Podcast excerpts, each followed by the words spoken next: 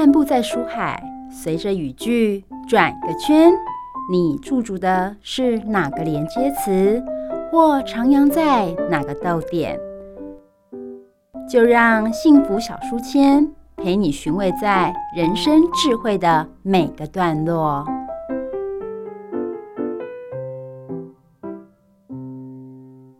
台湾是美丽海岛，你认识台湾海洋文化吗？还是你只认识海鲜文化呢？海洋给大家感觉，除了美丽景致、好玩水上活动、可爱的鲸豚外，台湾普遍人民却因为对海洋教育的不足，让海洋给人们总有一种难以亲近的感觉。让海洋文化行动家带领着大家，从海岛文化的原点去思考，海洋给予我们什么？岛屿上的我们又能够回馈什么？透过海洋文化行动家的介绍，来衍生我们与海洋之间的互动与文化。我是海洋文化行动家李昌万，我是海洋文化行动家向燕豪，我是台湾最年轻的鲸豚观察员李梦谦，我是最年轻的船队水手向子耀，我是海洋文化的学习者庄梦叶。邀请大家一起来了解海洋，亲近海洋，守护海洋。成为下一个海洋文化行动家。好了，各位汉声电台的听众朋友们，哎，又来到了海洋行动家的节目单元，很高兴呢，再次跟昌万哥还有豪哥一起来主持节目哦。我们先请昌万哥跟豪哥大大家打声招呼。大家好，我是海洋行动家李昌万。大家好，我是阿豪船长。哎，今天还有个海洋学习者来到节目当中哦，跟大家打招呼。我是海洋学习者庄梦叶。OK 的，那今天我们请到哪位诶重量级的来宾呢？哦、呃，跟 Simon 哥报告一下，今天真的是是没有花重金礼聘啦哈。这可是这个这位教授是我真的是非常仰慕的一个教授。我们今天邀请到的是国立台湾海洋大学水产养殖系的黄之阳呃副教授来上我们海洋行动家的一个节目就对了。嗯，那我一看到黄教授，其实我就很想要问他说：“哎，黄教授。”很主席上面鱼啊，想喝家。好，等一下这个问题先且慢回答。我们先请教授跟大家打声招呼。呃，主持人，呃，两位啊、呃，海洋行动家跟一位海洋学习者，大家好。呃，各位听众，大家好，我是黄子阳。哎、欸，其实教授看起来很亲民哦，是，就是觉得说，哎、欸，没有那种教授教授的那种那种隔阂，所以很想跟他聊说，哎、欸，到底就像刚刚昌万哥讲说。就到底现在有什么鱼最好吃，对不对？因为黄教授应该，我个人认为啦，可能是全台湾最懂吃鱼的教授，就对。嗯、所以我只要看到黄教授，我就会一直很想要问他，心中有一种呃冲动，就想问他说：“哎、欸，黄教授，黄老师最近很主席三米亚熊喝价。”嗯，哎，大家会问我这个问题，应该是先看到我的体型啊。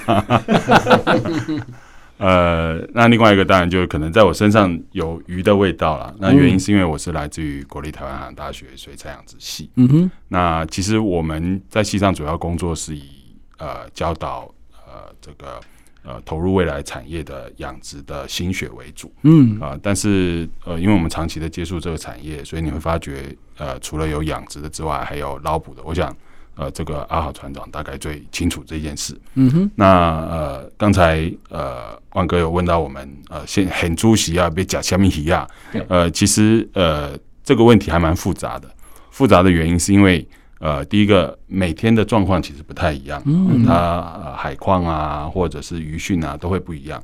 那另外一个就是台湾很幸运的是，我们除了有呃四面环海的环境之外，我们有很多的离岛。嗯，那而且东南西北的礁岩环境或者是滩地其实不太一样，嗯，水深流速也不太一样，啊、呃，所以我想这个答案其实呃最标准的是，呃，明仔早透早去市场踅一轮，还是踅几落轮，啊，你就知影。很主席要吃什么鱼啊？上好食的对，上青的鱼啊，上好食，对不对？是同好食，是 不是？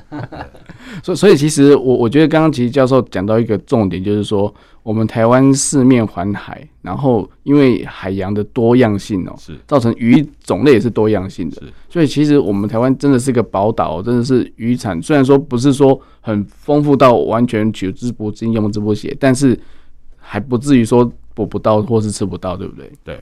那呃，我们这几年在推广所谓的食育教育的时候，嗯、其实呃有让我们很高兴的地方，很振奋的地方，是因为你会发觉，只要跟大家谈吃鱼这件事情，大家都兴致勃勃？对，呃，但是有时候让我们感觉到挫折的，就像比如说我们的海洋学习者，他这个年纪，我们常在外面针对于啊、呃，比如说呃，从国中小甚至到大大专生，嗯，我们问他你们最常吃、最喜欢吃，或者是妈妈会煮的什鱼是什么鱼？三名之内大概一定有鲑鱼，一定有鳕鱼，但这个其实都是从呃国外进口的。那我们先不论它在运输保鲜的过程花费了多少能量，或者是制造了多少的二氧化碳、碳排。呃，其实很可惜的是，这些鱼其实它没有对应我们生长过程或者我们传统饮食文化相对应的料理。嗯，所以我们不太会吃到，比如说呃糖醋鲑鱼，或者是呃豆瓣鳕鱼啊。那我们会去对应到的大部分都是，比如说呃呃豆瓣鲤鱼啊，啊、或者是呃糖醋黄鱼啊等等这些东西，因为呃很多人他会认为说食鱼文化好好像是一个很专业、很艰深的这个领域，嗯哼，但是就我们的呃这个感觉来看啊、呃，它其实就是我们的祖先们啊，他、呃、呃这个世世代代关于吃鱼这件事情经验的累积跟传承，嗯哼。啊、呃，所以我想。我们大概很难回到千百年前人人们的生活，但是我们可以在各式各样的料理或者是风味里面去感受到当时的状况，甚至是呃，比如说呃，我想呃，这个呃，两位两两位海洋行动者，一个是来自于呃这个万里归侯，嗯、那一个是就基隆在地，对，那其实我们跟海洋都有非常紧密的这些关联。对，所以其实我想，我们认识海洋，呃，不只是呃这个，比如说我们赏金或者是浮潜，嗯，对，那其实从吃鱼这件事情，它也是去体验或者是体察当地的资源或者是季节变化一个很好的途径。嗯哼，所以我觉得其实真的是要去体会哦，要要就像我们一开始片头讲的一样，就是台湾四面环海，我们到底有没有多了解海洋部分？但是有时候太高深的学问，让人家觉得好像有点隔阂。但是如果从吃的角度开始，就像我们有时候来到店里面，先喝一杯茶，大家就可以开始聊一样意思哦。就是说，哎，我们从吃的文化开始来介绍，可能或许就是听众朋友或是朋友们就会对这件事情就感到兴趣，甚至说，哎，这鱼从哪边抓的，好或者怎么样。但是我想问一下老师，就是说，依照老师的专业，有些部分可能真的。季节的关系，或者是说因为水象啊，或者等等的海象的问题，所以导致于鱼货量真的没有那么多的时候，还是真的需要人工养殖，对不对？对。那人工养殖，我们现在的技术已经跟邻近国家比起来了。呃，其实呃，台湾呃，我们先说养殖这个产业好了。嗯。其实养殖有三个要素，就是土地、水跟劳力。哦。嗯。相对于呃，比如说我们在亚洲或以东南亚为例，好话。其实台湾是没有任何的优势的。哦，呃，台湾是全世界排名第十八个缺水的国家。嗯。对，那我们的土地国土面积有限，然后我们的劳力相对是比较昂贵的。嗯，呃，所以其实我们在餐桌上吃到的很多的白虾，老实讲，其实它大部分是东南亚甚至中南美洲来的。所以我们在生产这部分不一定具有所谓的优势，但是我们在技术上的这个突破跟领先，我想在。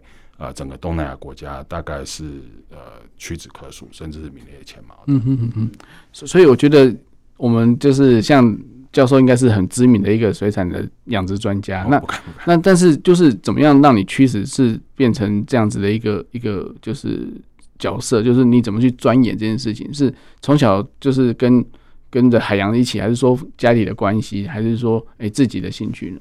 呃，其实老实讲，我在大学以前。呃，我们家吃的鱼的种类不会超过十种，嗯哼，而且它被切成两半，一半是淡水鱼，一半是这个我们所谓的海水鱼，对，因为呃，我小时候在眷村长大，嗯，那我的外婆她只会煮淡水鱼啊，青鱼啊、鲤鱼啊、草鱼啊、大头鲢啊，哦，因为她觉得海水鱼有腥味，嗯，对，那我妈妈对海水鱼有腥味，对，那我妈妈因为高中毕业，大概就在外面工作。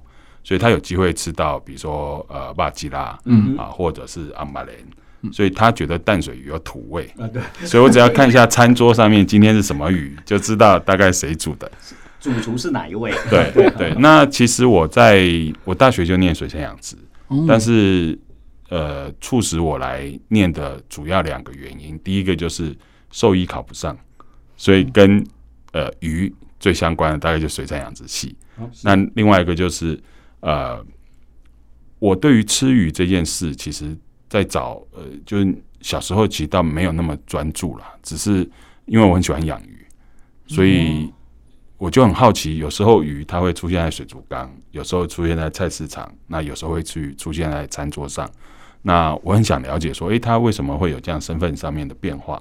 那一直到了进入养殖系之后，我大概才慢慢的能够，呃，我们讲一窥堂奥，就是诶，知道原来这个很多鱼是可以不但可以养，而且可以拿来繁殖，甚至是比如说我们在谈台湾的。呃，现在叫做台湾鯛，以前我们把它叫吴郭鱼。它其实中间经过了很多不同，比如说品系的筛选，甚至还有所谓的单性的养殖。那其实这个都让我大开眼界。呃，但是其实我的专业领域是观赏水族啦。那相对于吃的鱼，其实作为观赏或作为宠物的鱼的种类其实更多。嗯，呃，因为在所有脊椎动物里面，不管就种类的组成或数量，其实鱼大概是。所向披靡的，嗯嗯，所以你可以除了，因为一般人对于鱼的认知就是啊，它用鳃呼吸，它不是在淡水就在海水，有时候会在河口啦，嗯哼，对。但是其实呃，鱼的形状、样貌、行为跟生态，其实往往让我们大开眼界，嗯。而这个以前是我的兴趣，那现在大概就是我的工作，所以我就把这些东西。倒不一定是教授啦，就是跟大家分享这样子。哇，这老师真的太客气了。那我们知道，其实海洋，我们人类对海洋的认识哦，是远远低于陆地上的部分啊。对，越往深海，反而越认识越少。但是刚刚老师有一个重点，我我突然有一个 灵光乍现，就是其实观赏鱼类也是一个很大的商机啊。就是说，我们看很多，诶，市面上不管是一些孔雀鱼，尾巴不一样，颜色不一样，就有不同的价位等等。这些部分其实意思说，我们在基因的一个配种或是一个一个调配上来讲，其实是很相对成熟呢？还是说，诶，不管是官方的，就是有有有专业的在，还是有民间就是私人的，诶，其实好像都有一部分的族群在做这个事情。对，因为因为我想观赏水族，它是一个非常庞大的产业。第一个就是大部分人对观赏水族的认识，大概就是。呃，这个街边巷巷口有所谓的水族馆，嗯嗯嗯，啊，或者是呃，比如说我们在台湾的呃东西南北，大概都可以找到一些我们所谓的公众水族馆，或者是海洋公园等等这些展示型的设施。对，呃，但是那个都只是水族的一一种形式而已。对对对，形态。对，因为呃，其实呃，比如说二零二二年的全球的调查。那呃，整个水族的产值大概有将近五百九十亿美金，哇，对，那这五百九十亿美金，呃，还是在疫情期间哦，所以其实相当的惊人啊。那另外一个就是，其实水族是一个隐性的产业，嗯哼，它有很多东西其实我们看不到啊，包括了，其实我们看一个鱼缸，我们就知道，哎，那是养鱼的，但是呃，从呃鱼只的取得，不管它是养殖或者是从野外采捕。啊，到里面的一些造景的配件，啊，一些养殖的设备，那这个其实都有非常这个呃活络的产业产业链样貌。对对对，我知道养鱼要先养水啦，那这是一个很大的学问的，那个也是要烧钱。好，黄老师讲的我很有共鸣，因为我自己也是很资深的那个观赏鱼的水草缸的养殖的玩家了哈。那呃，但是我更有。很大的兴趣想要了解，因为我刚刚在一开始的时候就听到黄老师有说说，其实呃大家可能都不知道鲑鱼其实是养殖的，我最喜欢吃的前三名这样子。其实黄老师讲这句话让我觉得他非常贴近我们呃船长的想法以及心声，所以我讲接地气哈，我我会归类为我我们船长会听得听得下去，老师讲的这一点那。所以哦，大家可能不知道说，其实，在崁仔顶这个地方，其实呃有很多看似好像是野生或者是现钓的鱼，其实有很多，包括一些特种的石斑，其实都已经从呃东南亚等等的地方进口了。那当然，我也长期有在关注黄老师哈。那我我刚刚呃又听到黄老师在广播里面又讲到呃比较不为人知的一面，因为他是真的很喜欢鱼，然后从观赏养殖以及家里的因素，可是他在怎么样的因素，怎么会让我觉得说他跟我们这种从小在卡马丁长大、从小在海边长大讲的那个话会这么贴近？那老师是什么样的契机，让您从一个观赏鱼的养殖专家，带着孩子来做食鱼教育？然后是什么样的契机，让你想要带动他们去了解？哎，我们吃的鱼是什么？那那老师，我我们我跟万哥也其实也一直有在关注您的著作。老师，您可不可以解答我这个问题？为什么你跟我的跟我的跟我的为什么我们的话会有共鸣？这样子哈是。呃，我我想我们都是喜欢鱼的人啊，不管是钓鱼、吃鱼或者是养鱼，对，那呃，其实会让我有这样子的发想，大概是十年前。嗯，那其实十年前甚至更早之前，我我会去崁仔顶的原因，是因为那个时候我博士可能即将要毕业，或者是可能即将要失业，嗯、所以其实那个时间很彷徨，大概有两年的时间。呃，那除了做实验，然后等这个结果之外，中间时间应该去哪呢？因为那个时候是过着日夜颠倒的生活哦，是，所以总要有人呃聊聊天、说说话。所以那个时候我在海洋大学嘛，所以自然而然，康马丁就成了我几乎每天会去的地方。很适合，因为它晚上的时候对，跟白天一样。对，而而且而且另外一个就是呃，当呃大概十一二点的时候，其实大家大部分人其实都。接近入睡的时间了，就一天即将结束了。但是你会在那边好像充电一样。刚开始，你刚接近到市场的时候，你从那个声音、气味到温度，好像你就马上最少最少充了百分之三十、三十五十的电了。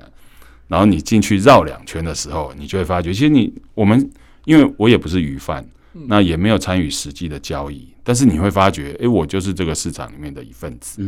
那其实当时受到很多人的照顾啊，当然一开始的时候其实也不太适应。那直到呃我成为海洋大学的老师的时候，其实我一直觉得说，哎，来念养殖系或者是相关领域的同学，应该要不是很认识鱼，就是很喜欢鱼。但是我发觉有蛮大的落差。嗯，对。所以我才想说，哎、欸，我既然是养殖系的，那其实你会发觉，养殖系的学生他就算在四年或者是加上研究所的这几年里面练就了一身好功夫，他也只是成为养殖产业的一份子。就是我们去承担了非常多的风险，但是我们能赚到的呃这个收益其实是微乎其微的，对，微薄的。对，但是你会发觉，呃、我们养一年啊、呃，结果可能这个。懂得通路、懂得行销的人，他可能两三天就赚了跟我们一样的钱。所以我刚开始的发想是，养殖的养殖系的同学，不只要懂得会养，而也要懂得会说这些鱼的故事。因为大家都知道，现在大概是很重包装行销的一个年代。嗯，对，所以我就开始在学校开了一门课，叫做养殖鱼食鱼文化。那那门课，它每个礼拜只有两个小时，但是其实。比较精彩的部分是，我们会让学生自己组队报名，然后我们会带学同学去看马丁。那那个其实也让我有机会把我在过去几年里面在看马丁，呃，这个呃，我常常讲说那个招条了，真的真的是招条。为什么？因为老师，我想打岔一下，不好意思，不礼貌。我曾经听过学弟妹他们说过一句话。黄老师的课哦，每次都在下雨，又是晚上，好冷哦。他们常常是这样讲，所以老师您的课一样，就是在这种天候下，还是这么受欢迎。对了，老师为什么您会专门挑选这个时间？哦，呃，其实我们那个课，因为学校有上下学期啦，嗯，那我们那门课的开课时间大概是在每年的九月。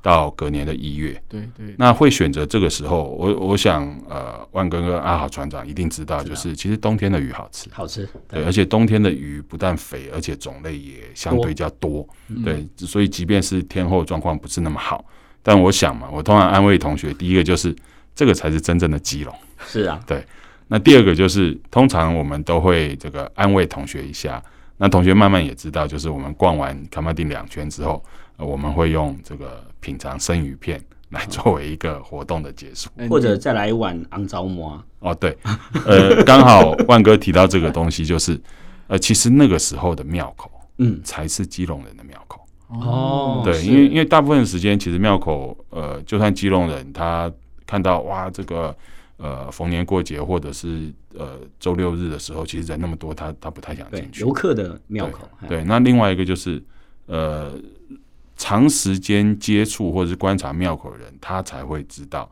庙口其实有一些的摊位它是有轮班制的。嗯嗯。对，那经营的从经营的人的不同，到料理的不同，到口味的不同。其实我想，那个时候才是基隆人的庙口。那另外一个，在那个时候，不管你去吃炒面、去吃肉羹、去吃短米叉，或者是碳烤三明治，你会发觉，即便是在离了卡马丁几百公尺的庙口，你身旁边坐的几乎都是来自于卡马丁的人。他有可能是已经做完生意的，或者是他已经准备要休息的人，他就会在那边谈论着哇，今天的鱼价、今天的鱼况啊。或者是很多有关于这个崁仔顶很有意思的趣事。嗯嗯嗯，哎，我觉得真的是这才是真的基隆文化，对不对？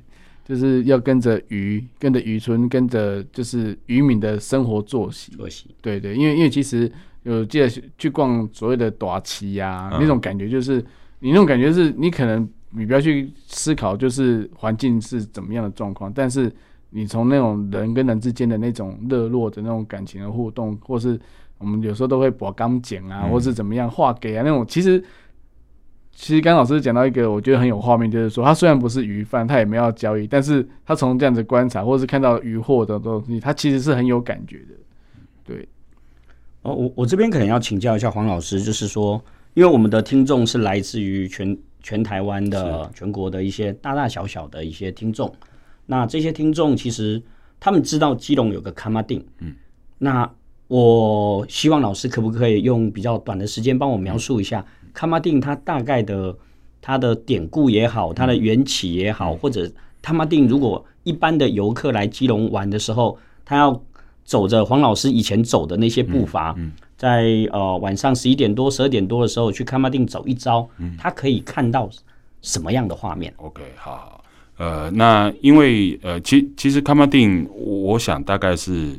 特别是北台湾的伙伴们最容易抵达的一个批发或拍卖市场，那它其实规模不大，但是它的好处是，呃，它在呃几条纵向横向的这个街市里面，其实大大部分人可以把呃我们日常生活所有的水产品，在当天或者是当周的那些水产品，大概几乎是一览无遗。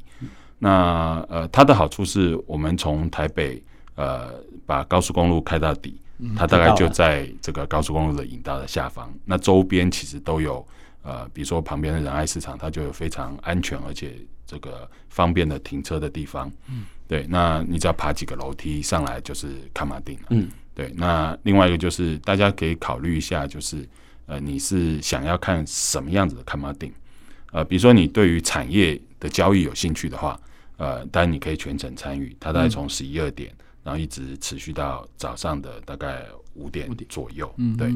那你如果想要，你是一个摄影的爱好者的话，我建议你可以两三点钟的时候来。那时候你可以看到整个崁仔顶是呃这个人声鼎沸的。对对对对，冰变狗。对对 对对对对。那呃，但是因为以前的崁仔顶大概是他们讲的呃大楼水的时候，这个初三个十七。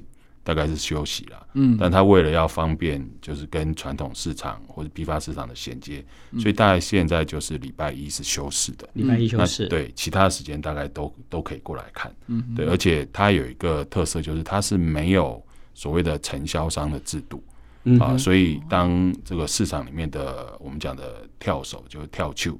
在画给喜尊，其实大家都可以参与的。嗯，对。那像呃，各位都有点头，那我的价钱就会一直往上啊。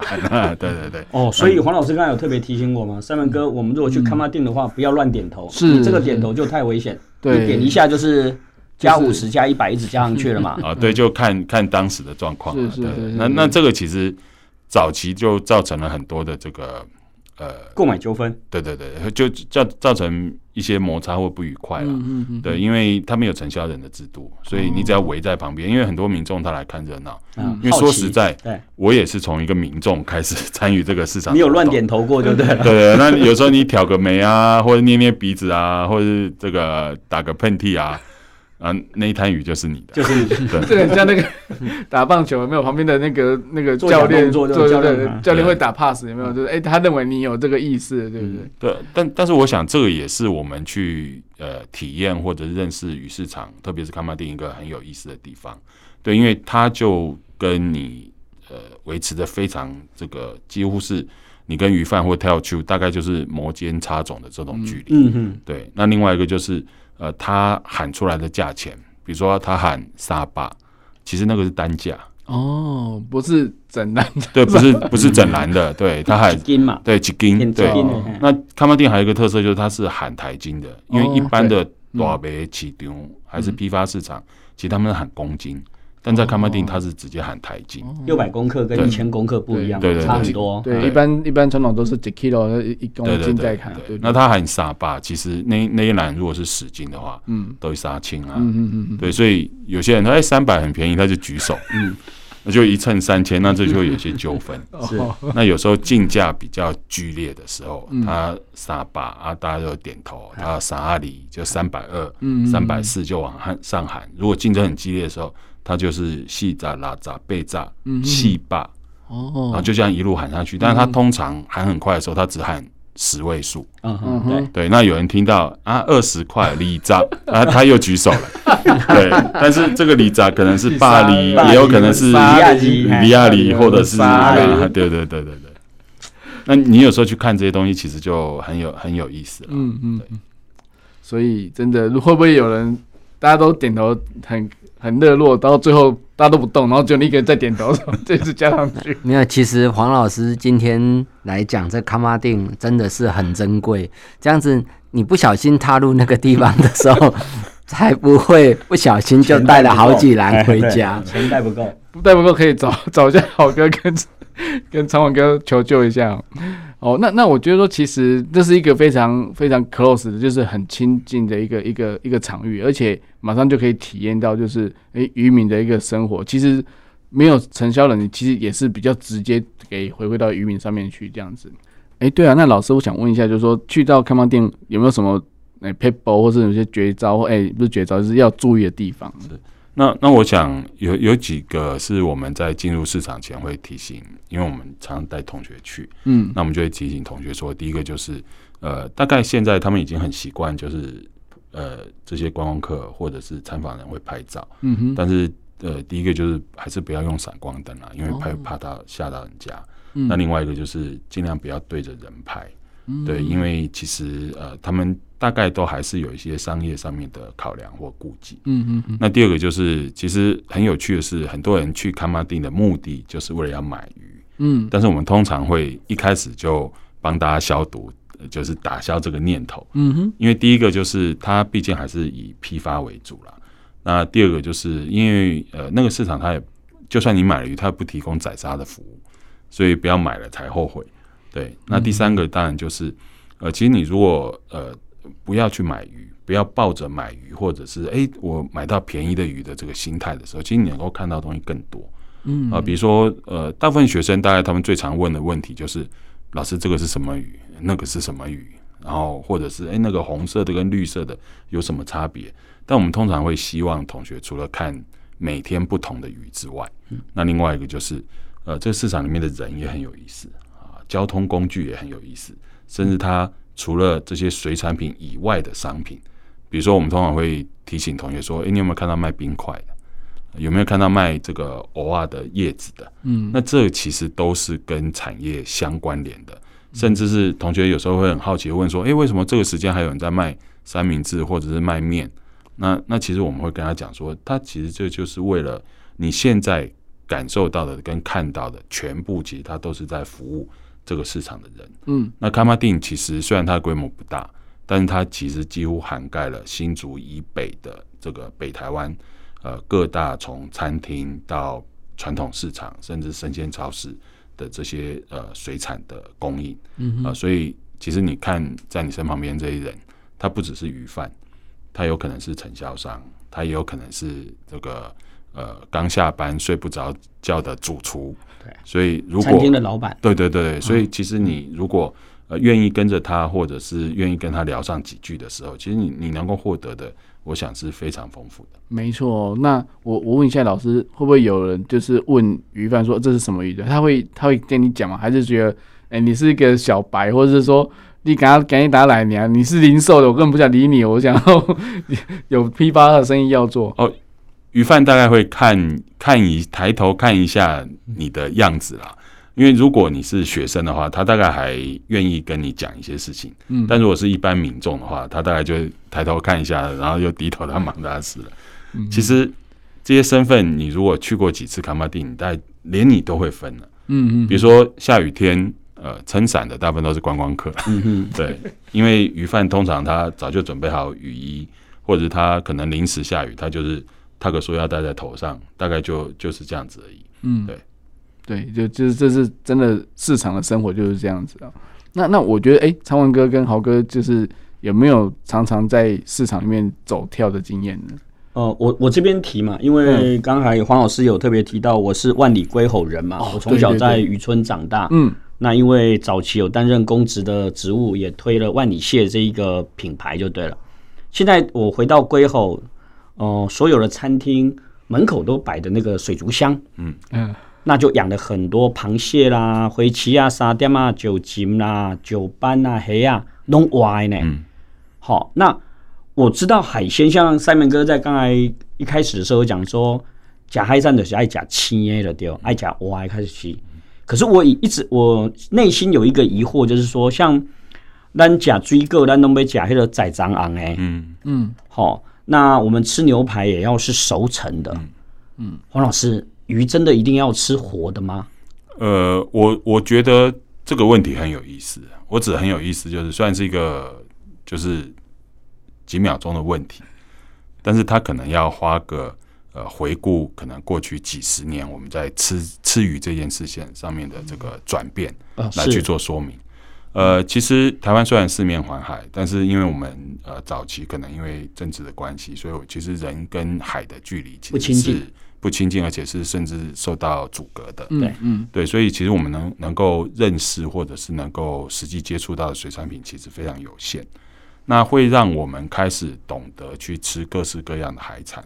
呃，我想除了呃日治时代的影响之外，但是那个都是特定的阶层的人在吃的。那另外一个大概就是后来开放之后，比如说呃粤菜，就是广东菜，菜或者是潮汕啊，这个移民对于台湾的影响。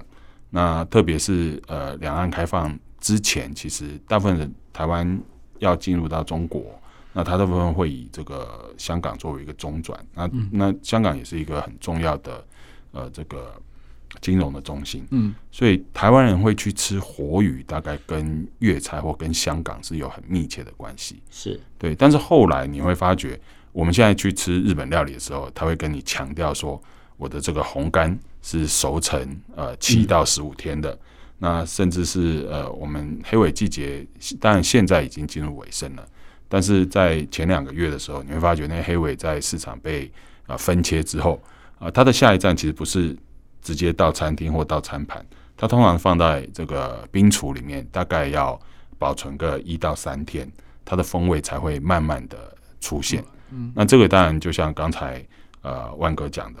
其实吃鱼现在大家也有这个所谓的熟成的概念，有熟成的概念。对，但是熟成是一个烹调料理上面一个专有的技术或者名词。呃，我们如果从食品科学角度来看的话，它其实就是适度的水解，它让蛋白质呃转变成氨基酸，然后因为氨基酸才是我们真正能够尝到的风味。所以你会发觉，呃，以前人他呃因为保鲜技术不好，早期保鲜技术不好。那最新鲜的当然就是活生现宰的，嗯，但是在今天，其实我们可以借由一些呃，比如说日本人他会用这个呃，我们讲的伊卡吉妹就是活地，活地，哎，对，那所以这个呃，豪哥啊好啊好，他会就就知道那个活地玩的鱼，它将呃从死亡到僵直的时间可以延长，嗯，那另外一个就是呃鱼汁它品质跟风味的改变是完全在我们的掌握之中，因为我们可以借由盐分、湿度还有温度来控制它，这个其实是可以增加商品的价值的。嗯，对。那特别是在今天冷链的技术这么的完善的时候，呃，很多人他认为水产品啊、呃、要新鲜的来吃，但是现在的新鲜，其实我们讲的海鲜或者是鱼鲜，这个鲜其实有两个层面，一个就是早期我们追求的是鲜度。嗯，那现在其实我们追求的可能是鲜味或者是鲜美，那这个可能就不一定跟活生现在有直接的关联。那另外一个，其实随着我们对于这些呃，比如说呃，我举一个最具体的例子，就是鱼类有没有痛觉？鱼类的痛觉大概是在两千零四年以后被证实的。嗯，所以这个就让所有的鱼类它也跟我们的陆地动物一样，受到所谓的动物福利的照顾。啊，所以虽然它是我们的食物，但是我们希望它好。就比如说刚才这个阿豪船长，他会做活地，那我们让他这个好好的走，那我们也能够好好的吃。那我想这个才是饮食最呃这个维系着动物跟人之间最好的一个这个表现的方式。在我小的时候，跟着长辈出海，其实那个时候完全没有所谓的活地或熟成的概念。嗯、那所以，诶、欸，其实老师刚刚在这个短短的十分钟内所讲的，其实它是涵盖了海鲜文化，包括我们的食鱼文化在这个地方的进化。为什么说进化？到这几年啊，其实，在老师就是在这边做食鱼教育，呃的教育之后，也包含呃，我们其实现在食鱼的文化也渐渐精致了起来。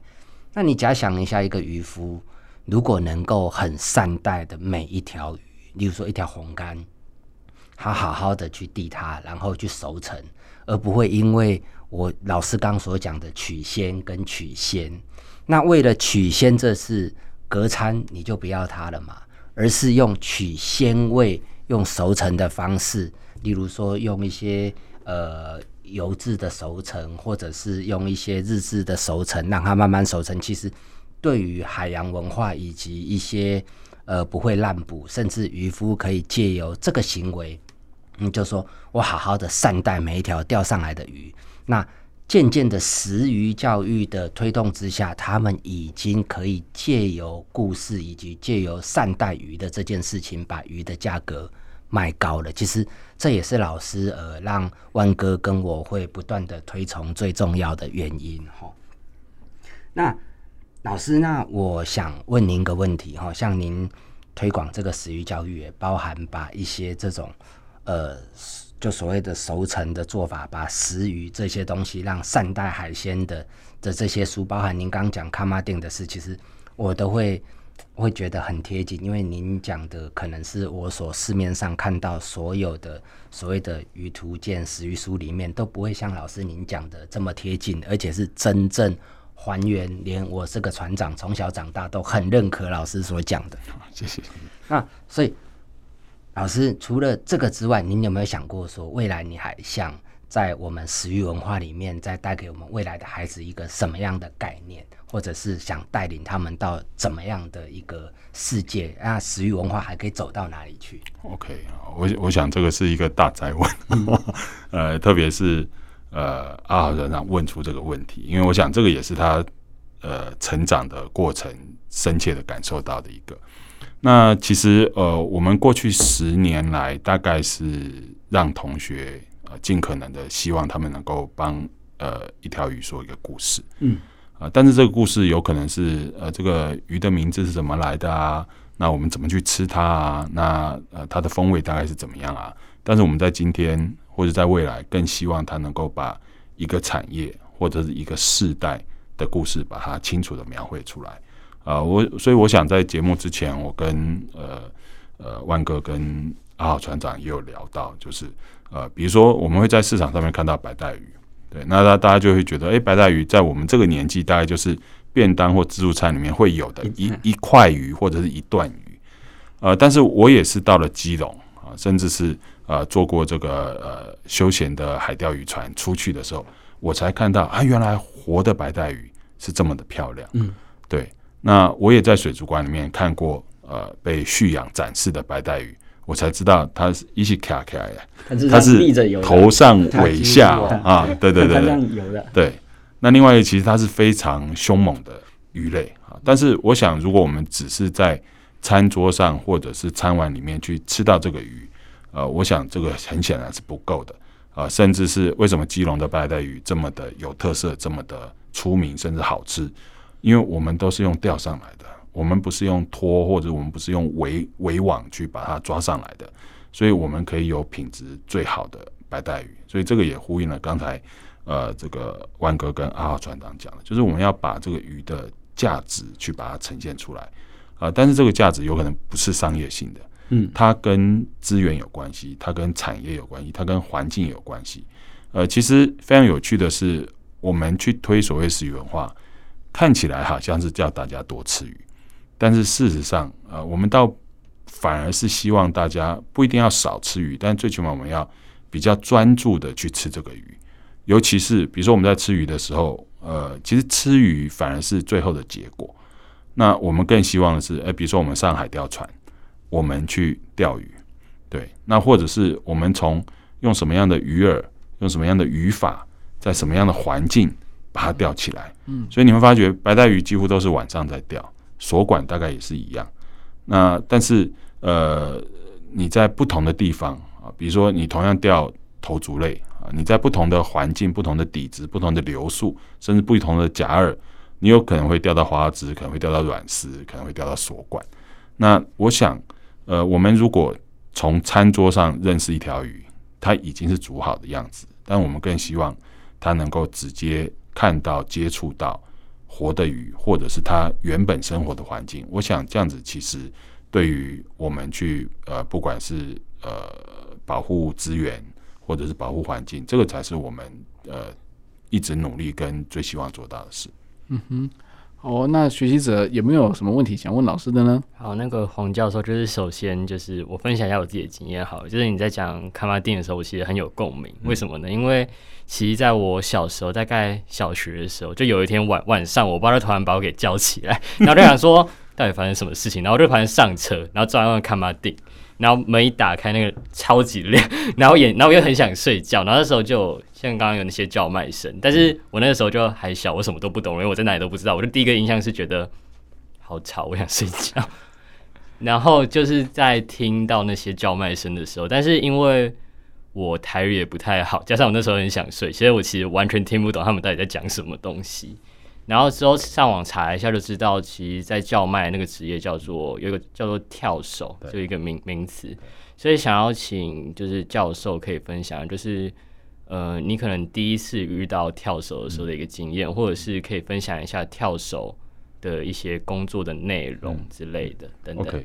呃，跳手其实它是一个特定的职业跟身份啊。嗯。但如果要讲跳手的话，可能要讲一组啊。所谓的一组就是一组。呃，对，因为因为跳手它的旁边通常有一个会计。嗯哼。对，所以当他喊完价钱成交之后，会计会马上依据总重量去换算出他要用现金去支付的金额。嗯，然后会写一张单子跟计算机嘛？呃、哦，对对对对，然后有一个小姐会这边 对按按按，对对对，然后他就会撕一个塑胶袋给你，剩下你就要自己处理了，就自己装了。对对对对，对。那在我们为什么说一组呢？因为在跳手跟会计的背后，还有呃，他们通常都是我们讲的行靠啦，就是渔行啦。嗯嗯嗯，所以他会从呃台湾各地去收集渔货物。然后这有可能是拖网的，有可能是定制网的，当然也有可能是养殖的啊。但养殖因为它的价钱相对是比较稳定啊，所以跳球在卖的大部分都是呃时令的鲜鱼啊。嗯、那呃甚至是它可能是潜水或者是呃这个职业钓手去钓回来的这个鱼啊。所以其实你可以呃除了看这个跳跳球精彩的这个演出之外，其实你可以把眼光稍微放放远一点，你可以看到后面。这个渔行的员工其实他会在理货，就他会把鱼依据种类、依据大小、肥瘦，嘿，对对对，就像这个阿豪专讲，也 Q 一样，对，他会分好之后，然后跳手确认这呃，我们一个单位叫几胎啦，几胎。就是一个一个箩筐，对对，那他几胎。几胎就会依序呃上上秤来这个喊价，嗯，但是他也会依据当时的状况，比如说今天鱼很少，嗯，他有可能就根本不喊，所以你会发觉，哎，怎么今天康巴蒂那么安静啊？原因是因为它大部分都是用溢价的，嗯，就是两边只要同意这个价格能够接受，鱼就卖出去了，是，嗯，对。那今天鱼多的话，可能就会你会发现到这个价格对明显的起伏。所以跳球大概就是负责这样子的一个工作哦。不过你的观察很细、很很细微啊，一个很缜密的一个组织，一个组合就对了。对，就这是有点有物流的概念，也有销售的管道，还有一个最后的一个金流的一个收尾哦。所以，所以其实不过我在这个插话提醒大家一下，是卡马丁的跳球大概算是跳球拍卖里面的这个初阶版哦。因为其实很多人像你一开始去，你根本不知道他在讲什么嘛，听不到啊。但是你如果有机会去南方啊，或去东港，东港对我有听过东港的那个更听不清楚，或是台东的，嗯、其实你完全不知道他在讲什么。嗯、而且他速度之快啊，因为比如说在呃这个台东新港呃鱼市场的拍卖官的话，嗯、他就拿一根像拐杖一样，嗯，然后他那个拐杖的目的是他的拐杖落在哪一摊鱼的前面，他喊的价钱就是那一摊鱼的价钱。嗯哼，那它的速度大概就是我们散步的速度，就把这一排一排的鱼把它拍卖完了。哇，对，所以前后如果鱼货不是很多、不是很少的状况之下，大概半个小时以内，它的鱼货就通通卖卖收摊的就收了。他走一趟就全部搞定，就对了。那你会发觉，呃，在他旁边的会计或者是鱼会的人，就是不断的去拿印章来盖撕单子，然后嗯，那那些承销商就自己。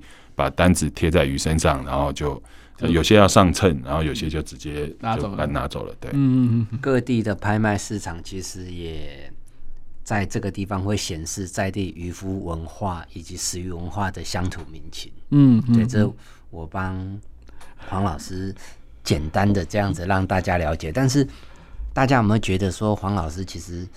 呃，他讲的真的是用那种非常温暖的话语在讲。其实，在我们渔夫圈的话语里面，他是了解的非常精细的哈。嗯嗯。那教授，我想请问一下，呃，刚刚您在访谈里面也有说到，说就有关于呃，在这个卡马丁里面的一些呃，例如说三明治也好，或一些食品也好，其实，在渔夫里面是。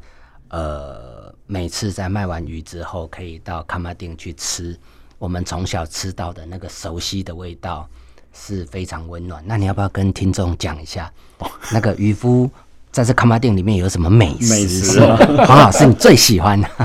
那应该是三门哥最喜欢的。但但是他问我这个问题，我要先请他先他先回答，因为我想他也是在这个启庭来对招条。对呀，对对对。像我，我个人是比较喜欢卡马丁的那个炭烤的三明治，其实不一样。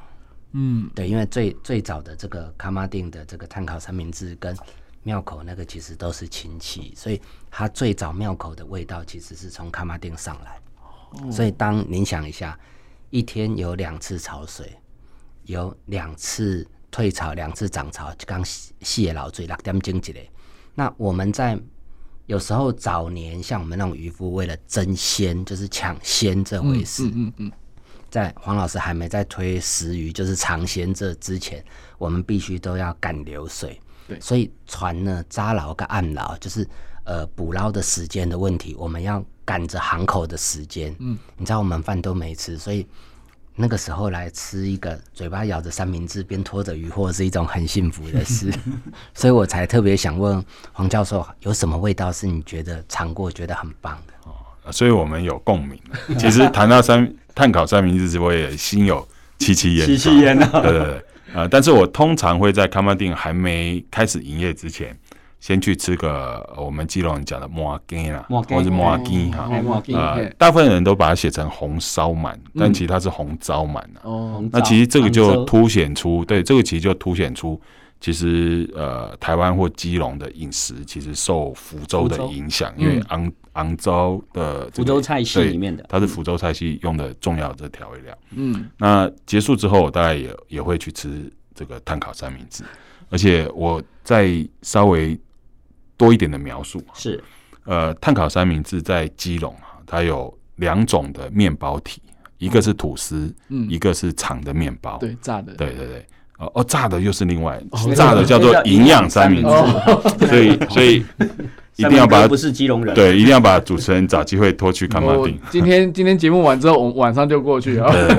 然后它的呃这个夹的内馅有猪排，嗯，有香肠，嗯，还有火腿蛋，对。其实最精彩的不是你咬下去那一口啊，最精彩的是你看它怎么样去组合出这样的一个三明治。嗯、那另外一个，你吃三明治都会口渴嘛，想要补充一点水分，或者是糖分，甚至提神的饮料。冬天是罐装的咖啡，嗯哼，对。那夏天的是他们自己做的这个 Cocoa 啊，哦、或者是鲜奶。对，那那个罐装的咖啡有趣的是，它也是。炭烤的罐装咖啡，因为它就放在烤碗旁边。哦，是是是是是，对。那其实对，其实虽然呃，炭烤三明治跟呃鱼市场的作业其实不一定有非常密切的关系。但是你会发觉它的整个 style 完全都是这个融合，那个那个味道都来。你可以想象那个金色的小壶，那个 cocoa 在炭火上面慢慢烧，然后越煮越浓。冬天在那个卖完呃，边拖着鱼在旁边喝一小杯，那个真的是暖心呐！这是老基隆的味道。那那有时候它会有一些类似清粥小菜，嗯，或者像自助餐一样的，嗯嗯对，那那个就看个人的喜好了，对，那那跟季节也有关系，嗯比如说你在咖啡店里面也会遇到夏天的时候也会遇到拖着这个呃一个保丽龙箱卖青草茶的，哦，对对，那那青草茶其实，在那个市场里面，与其说是解渴啦，不如说是退火。或者是固肝啊，原因是因为熬夜，对那个时间大概都不是一般人正常生理在在运作的时间。对，老师讲的那一家青州小菜，它们里面其实还有隐藏的菜，就是说你跟他叫一碗鱼汤，那是龟阿姨的。嗯，其实那个渔夫，因为他要满足那个渔夫挑嘴，因为他们鱼新鲜嘛，所以对。那个下次大家可以试试，黄教授也试试。对，的确是哦。那刚刚教授有提到一个重点，就是其实那像刚刚讲的那个青草茶，为什么是拖着走？因为其实有时候鱼贩根本没办法离开那个摊位，然后他只能借由这个方式取取得这些像那个青草茶或者什么的，因为一他他根本就走不开啦，但是又口渴，然后又又又顾身体，所以我觉得说，其实这都是都是在在的每一个每一个角落，其实都。显示出就是市场的繁忙跟他们的文化，而且他们搞不好就这样子几十年都是如一日一样，对不对？每天都是这种状况。